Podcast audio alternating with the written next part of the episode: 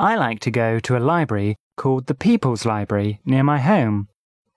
It is located on First Avenue near Main Street in a very new building that has some beautiful urban sculptures standing on the grounds around it. The library has many floors and each floor has different sections. The first time I went there, I needed a lot of help to find books, but now I feel like it is my second home. When I go to the library, I feel like I am leaving a lot of my worries and cares behind, even if I have to go there to research or study. I think that is because I know I can always find a quiet, private place to read or do my work. And if I want to travel to a different place or a different time, I can do that at the library by finding a book or computer that will take me into another world. I'm particularly interested in this library because it has a lot to offer. Besides having a good stock of books, it also provides office equipment, such as a good copy machine, a bookbinder, many computers and printers, and much more. And it has very good service too. If you need a book in another library, it will obtain that book for you by either shipping it from the other library or purchasing the book. Part 3 Libraries 1. What kind of people go to libraries most often? I think people of all ages use the library. However, I think students use the libraries more often than older people. I often see young children in the library, but I think university students use the library the most frequently.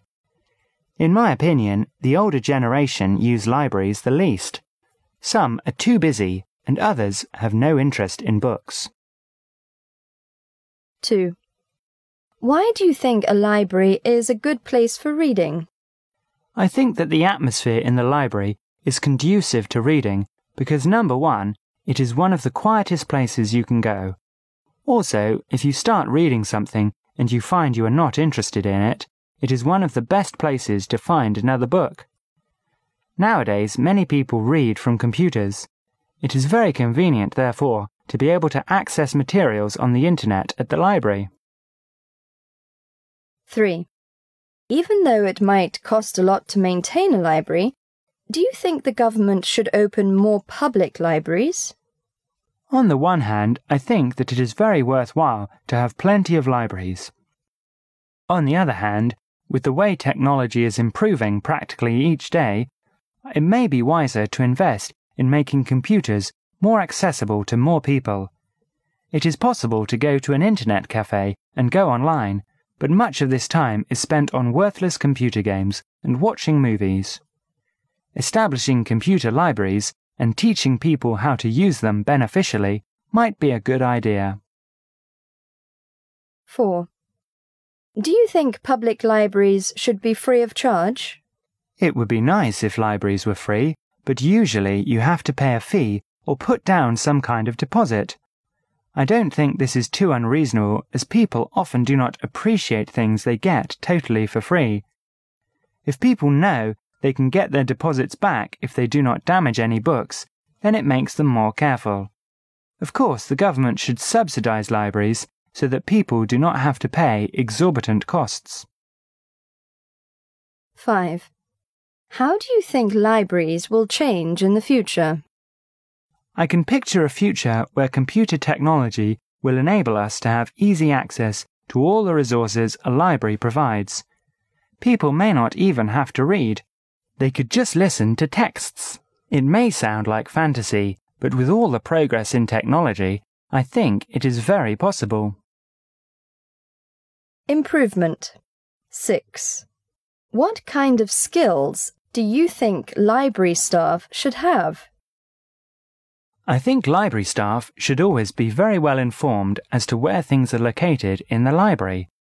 This will enable them to help people to save time in finding what they need, which is a very big help in our busy times.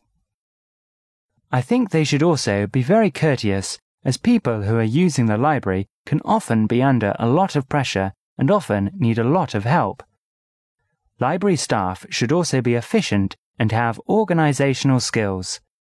They may have to take care of a lot of details, and it would make things very difficult for those using the library if items were lost or difficult to find. Last but not least, library staff should be patient. They may be faced with a myriad of requests each day, and those using the library will be unhappy if the staff are frustrated, impolite, or upset. 7.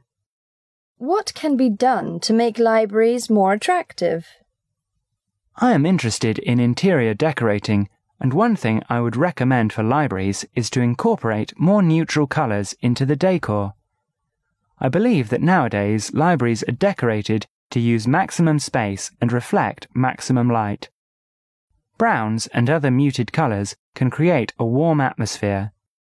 Comfortable and attractive seats can also make the environment more inviting. Also, I am in favour of having works of art in libraries. Not necessarily originals, but good quality copies of famous works are attractive as well as educational. 8. How has the internet affected the popularity of libraries? Certainly, the internet provides easy access to sources of information, although their validity should be suspect. However, there is nothing on the internet that replaces picking up an actual book and reading it. Reading a book is a tactile experience. Books can be carried everywhere and read at any time. Although I use the internet for a number of things, I have in my personal library about 300 reference books, and I find things in them that I do not find on the internet. I augment this library with books from the public library.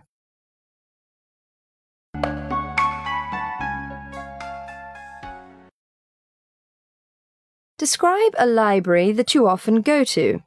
You should say what library it is, where it is, what the library looks like, what you do there, and explain why you like this library. 1. What kind of people go to libraries most often?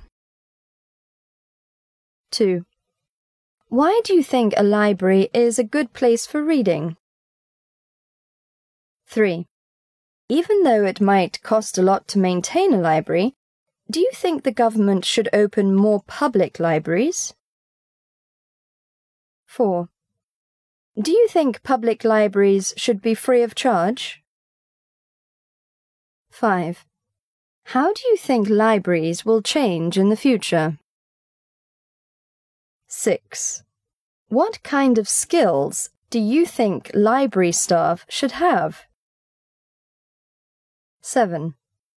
What can be done to make libraries more attractive? 8. How has the internet affected the popularity of libraries?